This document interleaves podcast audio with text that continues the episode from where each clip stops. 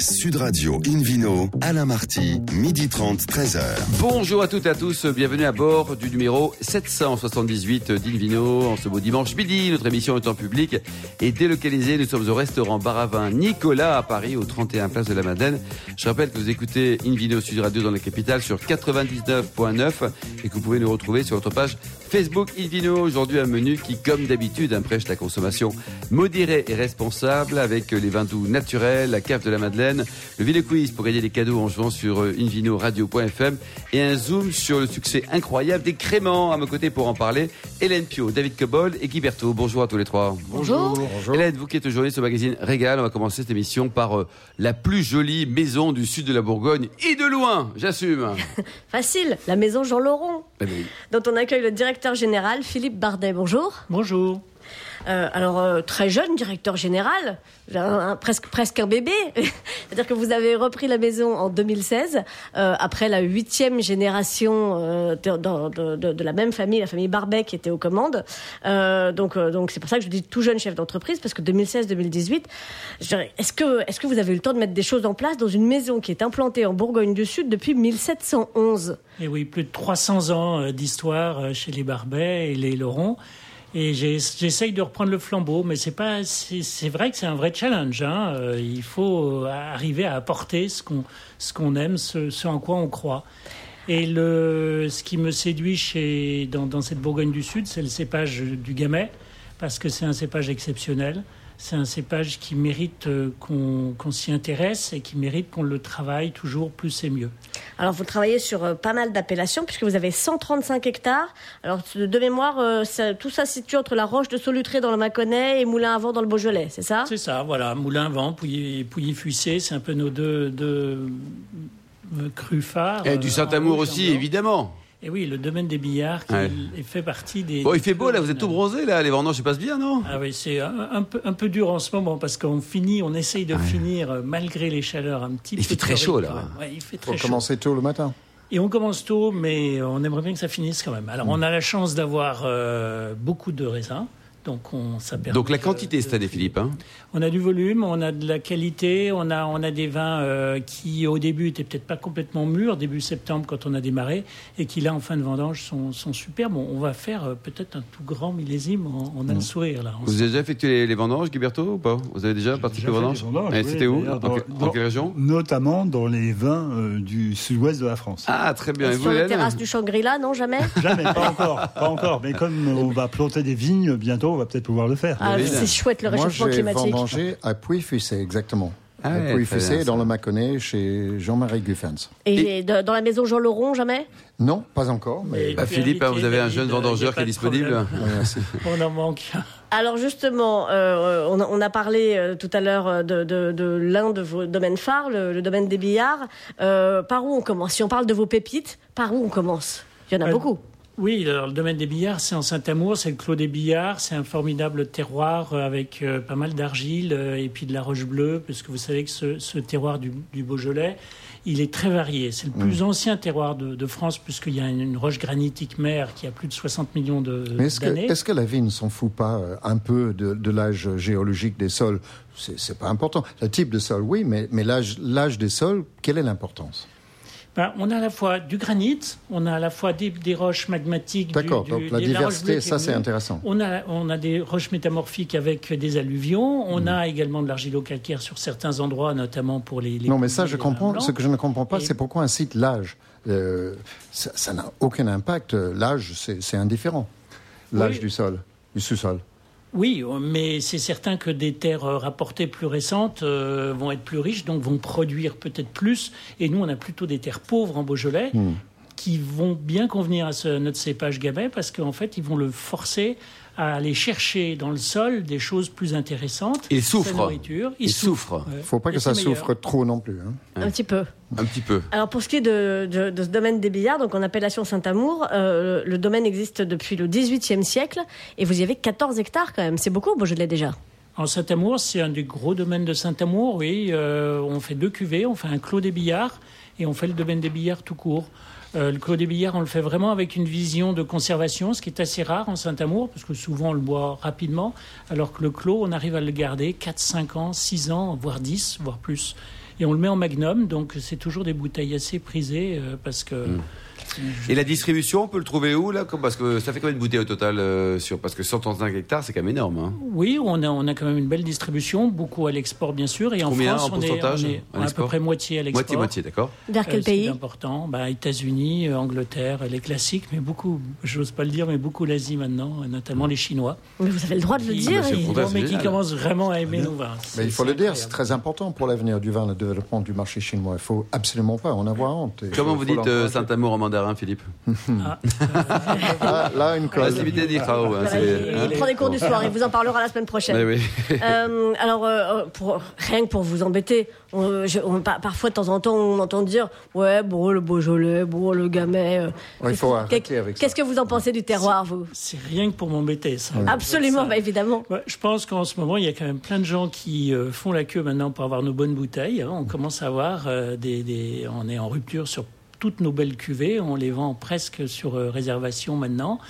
Euh, Ça vaut combien gens C'est une, belle cuvée d'une belle appellation. Je sais pas euh, laquelle vous avez à vent, euh, Morgon, par Ah, on exemple. reste très raisonnable. hein. On a dépassé le- maintenant la barre des 10 euros. Avant, on les trouvait à moins de 10 euros. Donc Ouais, maintenant, il faut compter c'est 10 rien, euros sur un rien. cru. Et c'est entre 10 et 20.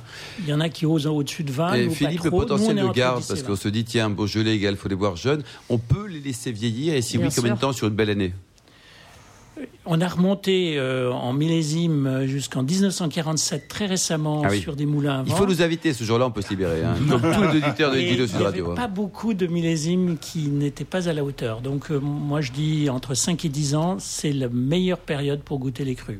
Et pour ce qui est des blancs du Mâconnais? Alors blanc du Mâconnais, bon, le- les Macons, euh, il vaut mieux les boire dans les dans les cinq premières années, mais un cru qu'il faut vraiment attendre, Ah, savoir attendre, c'est Ouais. le Pouilly Fussé. Le Pouilly Fussé, c'est un, un autre univers dès que vous attendez 5 ans. Ouais, ça, Ça, c'est un bon plan. C'est pas encore trop trop cher, et c'est quand même sublime, quoi. Oui.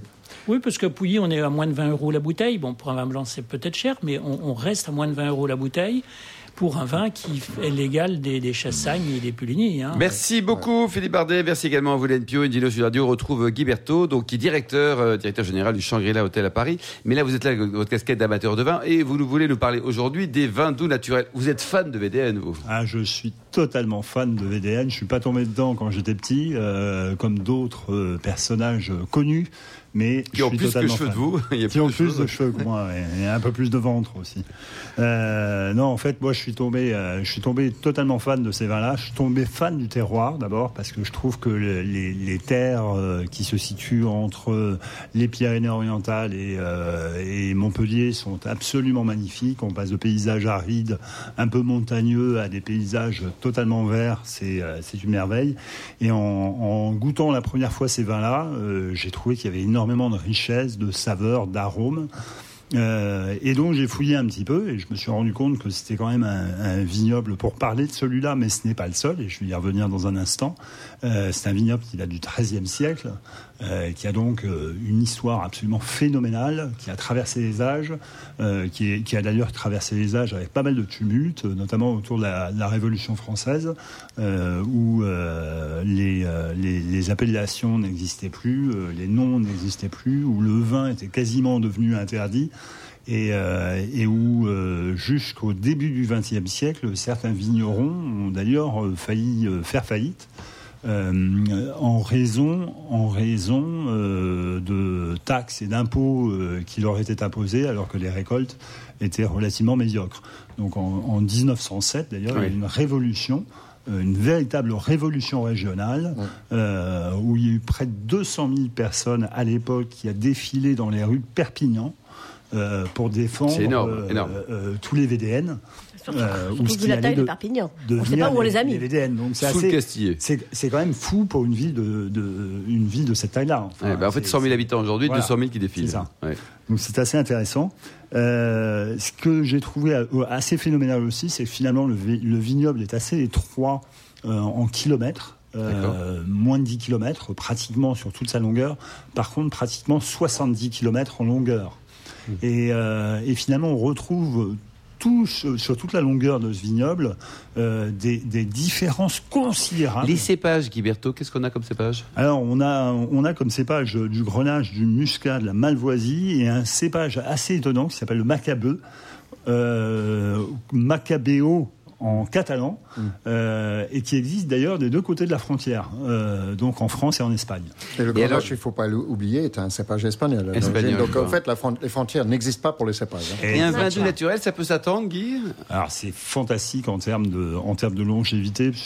Dans les euh, dans les rouges, on, on peut quasiment les oublier et, et les retrouver après 50 ans et déguster des choses absolument formidables. Pour les blancs, un petit peu moins, mais on parle quand même de- d'une vingtaine d'années. Ça, c'est pour les mutés. hein. Il faut bien pour les Pour les mutés, pas pour les secs. hein. Et absolument. sur quelles appellations en général on peut Pour les rencontrer mutés, donc les, les, et, et- et je- euh, David a tout à fait raison d'insister là-dessus, car les, les VDN sont en fait des vins mutés. euh, pour la plupart, Euh, c'est-à-dire ce sont des vins dont on a commencé la fermentation après les vendanges, on a stoppé la fermentation avec un ajout d'alcool, volontairement, avec un ajout d'alcool, ce qui leur permet d'avoir un sucre résiduel élevé et, euh, et donc ce qui leur confère cet arôme euh, tout à fait euh, particulier. Et, la ils ont- longévité ils ont aussi. longévité. Et avec le temps, ils développent une complexité absolument inouïe. C'est parmi les plus grands vins méconnus de, de la Ah, France. et avec des- un très bon prix aussi, Et- évidemment. Et alors, extraordinaire. je, voudrais, je voudrais juste ajouter un, un tout petit élément là, euh, sur, parce qu'on parle souvent des VDN euh, du sud-ouest de la France ou du sud de la France. euh, il, y a une, il y a aussi quelques appellations ailleurs, et il y en a notamment une qu'il faut pas oublier, qui est Rasto, euh, qui est une appellation euh, dans le Rhône. Euh, qui fait également des VDN euh, d'une qualité tout à fait remarquable et dont l'histoire est d'ailleurs plus ancienne que celle que je viens de citer. Ouais, donc il y a les morilles, il y a les l'Antiquité. bagnoles, il y a aussi les, Ouais, les restos. absolument. Et on peut associer quoi pour terminer, Guy, comme, comme type de. Alors d'abord, peut-être une adresse ou deux, un ou deux vignerons qui, Alors, je voudrais, je voudrais vraiment citer euh, la famille Gallet, qui est à Maury. Euh, et qui fait euh, euh, des VDN absolument extraordinaires, qui fait aussi quelques moris secs, donc c'est assez intéressant. Très bon. Euh, Ça, c'est votre coup de cœur, on va dire. Et, euh, Jeune, et- jeune couple. euh, ouais, jeune couple euh, très talentueux, Mm. et, euh, et puis évidemment de très grands noms, euh, comme par exemple Massamiel. Merci beaucoup, Guiberto. Merci à vous tous. Dans un instant, le Vino Quiz pour gagner des cadeaux en jouant sur invinoradio.fm. Et puis ensuite, on va parler d'un succès qui est assez incroyable et il est quasiment planétaire, celui des créments. Sud Radio Invino, Alain Marty, midi 30, 13h. Retour au restaurant Bar à Vin Nicolas. Nous sommes à Paris, toujours au 31 Place de la Madeleine pour cette émission en public et délocalisée avec Hélène Pio et le Vino Quiz. Hélène, le Vino Quiz dominical. Oui, je vous en rappelle le principe. Chaque semaine, nous vous posons une question sur le vin et le vainqueur gagne un exemplaire du guide Hubert. Voici la question de ce week-end. En quelle année a été créée la winery parisienne? Réponse A 2015, B 2016 ou C 2017. Pour répondre et gagner un exemplaire du guide Hubert, rendez-vous toute la semaine sur le site invinoradio.fm, rubrique Vino Quiz, et le gagnant sera tiré au sort parmi les bonnes réponses. Merci beaucoup Hélène. Invino Sud Radio retrouve maintenant David Cobold, le cofondateur de l'Académie du vin de Paris, nous parler des, des créments. Là, c'est quoi un crément C'est un sous-champagne? C'est un sur-champagne? C'est quoi exactement? Alors, le crément, c'est un vin blanc ou rosé mousseux. Voilà la définition, mais élaboré selon la méthode dite traditionnelle. Alors, traditionnelle, ça veut pas dire grand-chose, on peut mettre ce qu'on veut dans le mot tradition, et surtout n'importe quoi souvent. Mais c'était la méthode qu'on appelait autrefois méthode champenoise, c'est-à-dire où la seconde fermentation est produite dans la bouteille qui sert le vin après. C'est-à-dire qu'on fait d'abord un vin tranquille, euh, on l'assemble ou on ne l'assemble pas, on le met en bouteille avec des levures, un peu de sucre et on engendre une deuxième fermentation qui monte un peu le degré d'alcool, euh, qui apporte évidemment le CO2 dans le vin. Donc ça fait mousser. Voilà ce qui est pour le- le- la définition du terme crémant. Après, crémant est aussi maintenant associé à huit appellations en France. Euh, je les cite, euh, huit régions plus exactement. Alsace, donc crémant d'Alsace, Loire, etc. Bourgogne, Jura, Savoie depuis peu, Die, Limoux et Bordeaux. Toutes ces régions On a peuvent le droit, vous un crémant de Die, un crémant de Bordeaux, etc. avec cette technique. Les cépages varient, les impositions sur le durée minimum de, de vieillissement varient et sont en général nettement inférieures à ceux imposés en Ça veut dire, Champagne. David, que chaque appellation décide. Chaque appellation décide et ensuite euh, l'ODG, le- l'organisme de gestion de l'appellation, propose à l'INAO qu'il accepte avec, après discussion. Voilà. Donc, et ensuite c'est entériné dans le cahier des charges de chaque appellation. Les cépages varient parce que c'est pas que du pinot et, du pinot noir ou du chardonnay partout, même si ces cépages interviennent très souvent. À Bordeaux, on va trouver du sauvignon blanc, on va trouver du colombard. À Limoux, on va trouver du chenin, par exemple. Donc euh, les règles peuvent varier. Pour s'adapter au climat en Savoie, des cépages savoyards, bien entendu. Alors, la production de, de ces créments, il faut aussi dire que le mot crément est un, ce qu'on appelle en anglais un trade-off. Euh, avant, en Champagne, on avait des catégories moins, euh, avec moins de pression de gaz. Au lieu de 5 et 5,5 de bar, on avait des, des pressions 4 et 4,5 qu'on appelait des créments. Moum a été très célèbre pour son crément de Crément de. Et lorsque les, les producteurs de ces vins mousseux fait selon cette technique ailleurs, on dit mais comment on peut appeler nos vins Les champenois ont dit vous arrêtez d'utiliser le mot méthode champenoise et on vous donne le terme crément. Du, du coup, il n'y a plus de champagne qui peuvent s'appeler crément. Hein, Très bien. voilà. Donc c'était un deal qui était fait. Euh, la production est en augmentation constante depuis des années maintenant et atteint dans certains cas une proportion très importante de la production de toute une région. Je cite deux exemples.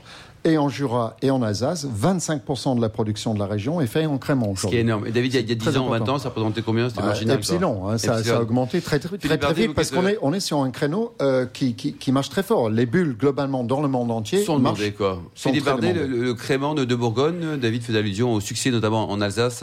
Je crois que c'est la première région productrice de crément, c'est la vrai, Bourgogne la maintenant. Bourgogne. Et on- nous, on a les cépages euh, Ouais. originaux champenois, euh, Pinot. Oui, oui, euh, Il y en a en Beaujolais Il y en a- pas en Beaujolais. Et on peut mettre maintenant du gamay dans le, dans le crément de Bourgogne à hauteur de 20%. 20%. Chez Jean Laurent, vous avez un crément? Alors on en a un, mais qu'on ne fabrique pas, on le... On le C'est un spécialiste qui le ou- C'est souvent le le cas. En partenariat. C'est souvent quoi, le cas. Alors, sur le plan de positionnement, les créments se, se situent à peu près sur le même créneau euh, sur le plan international que les cavas, parce que les créments s'exportent plutôt bien dans les pays voisins de la, de la France, pas tellement encore plus loin, mais ça va venir. Euh, la production est beaucoup plus faible que la cava ou le champagne pour l'instant, mais c'est en, en hausse.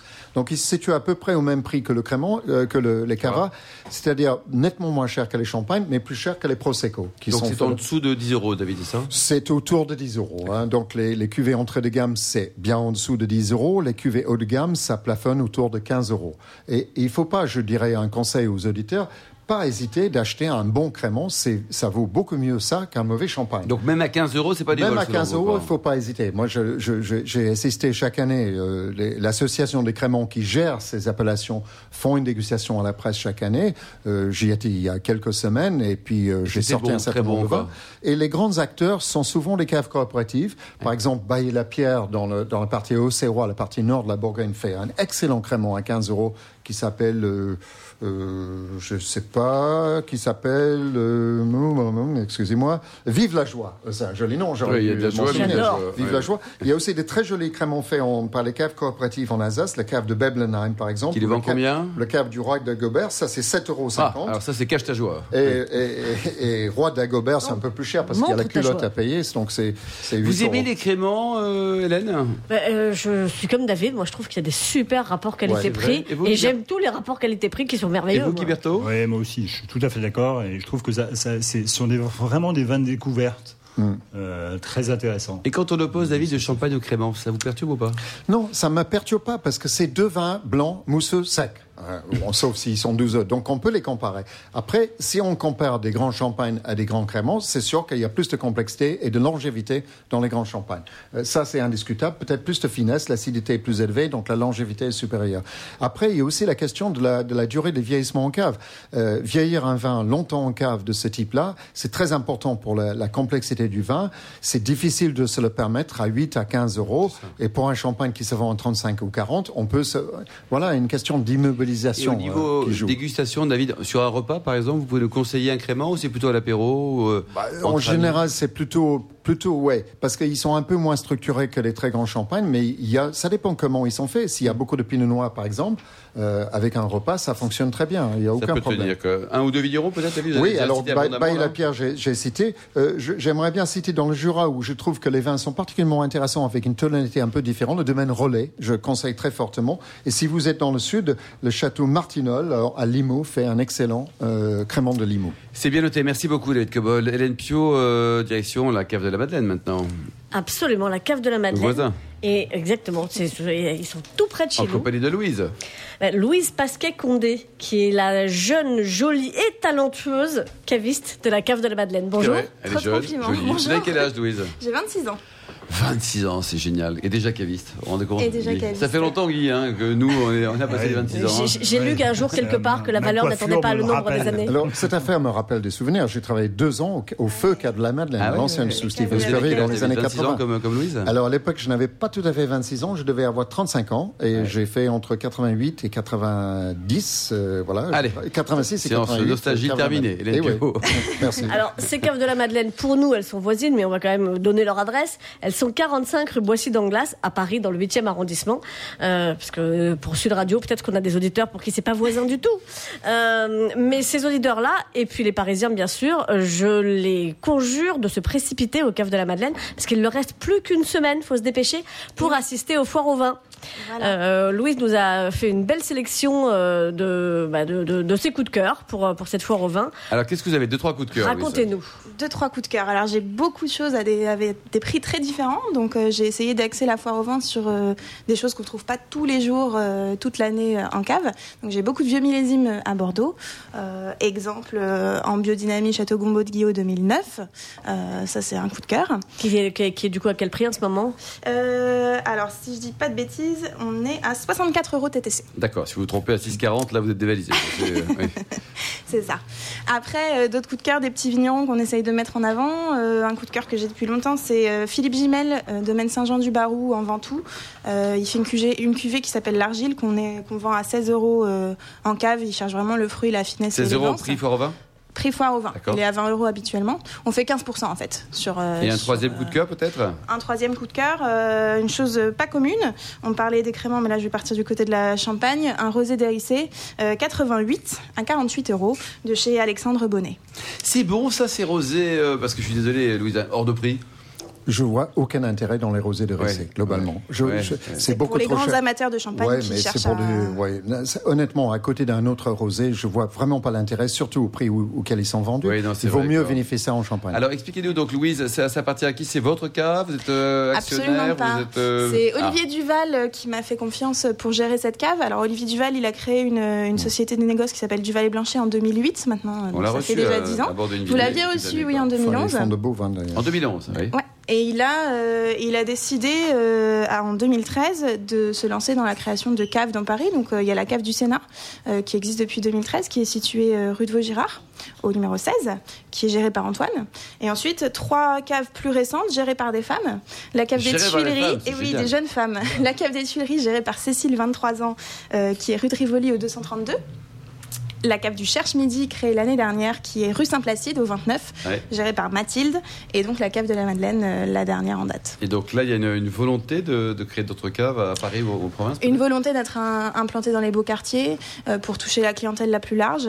Euh, donc euh, moi, à la Et la, Madeleine. et la euh, plus riche quand même. Et la plus riche, Ouais, voilà. mais il n'y a pas que. Pas que. Bien sûr, quand même. Donc euh, très diversifié, les touristes, euh, les, les résidents, euh, les personnes qui travaillent dans le quartier, parce qu'on est quand même dans un quartier d'affaires, et puis euh, les personnes effectivement qui Hélène recherchent des, des choses rares. Alors effectivement, ben, en, en parlant de choses rares et de, de- de la clientèle des très beaux quartiers euh, que, que vous desservez, euh, vous avez notamment, j'ai remarqué, de très belles allocations en Bourgogne. Oui. Euh, des choses qu'on trouve pas forcément partout, des belles allocations euh, dans, au domaine Anne Gros, au Clos des Lambrais, le Clos de Tard, à la Romanée Conti aussi. Et C'est oui, pas donné à tout le monde. l'année dernière. Bon, on a eu six bouteilles. euh, Six bouteilles. L'année dernière, on aura Vous les, 12 vous les le vendez mois combien, prochain. vous les Conti Parce que On n'a pas la à Romanée. 6,40, on les prend tous. tout de suite. Je, je, je suis pas sûre qu'il y ait 15% en foire au vin là. Vous les vendez n'y a pas 15% en phare au vin, on n'a plus de vin. Euh, on n'a pas la Romanée Conti pour l'instant. On avait Ah. euh, Romanée Saint-Vivant, Richebourg, euh, Grand Échezeau et Chezeau La Tâche. Et on était autour de C'est déjà pas 1006, 1700, 1700 euros 1006, TTC. euh, euh, Philippe Bardet, c'est un bon prix ou pas? Euh, ma foi, ma foi, tout dépend de millésime. Elles Euh, sont parties très vite. C'était têtes- 2014 et là on va recevoir Ouais. les 2015. Donc avis aux amateurs, 14. euh, ça arrive le mois prochain. Alors justement, si on veut suivre votre actualité, ce qui est très sympa, c'est de regarder votre page Facebook, parce que vous vous, vous amusez bien avec votre page. Vous Oui. photographiez tout ce qui arrive, vous nous donnez votre humeur du jour. Elle est très sympa ça. votre page Facebook. C'est gentil. Bah, c'est moi qui, qui gère la page Facebook de la cave de la Madeleine. Vous pouvez nous suivre sur Instagram aussi. Et on essaye de, voilà, de prévenir les clients quand euh, des choses rares arrivent parce que ça part très très vite. Et vous les prévenez aussi de vos dégustations euh, hebdomadaires? C'est ça. Je fais une dégustation euh, tous les jours, euh, tous les jours, toutes Tous les, jours, semaines. et c'est hebdomadaire.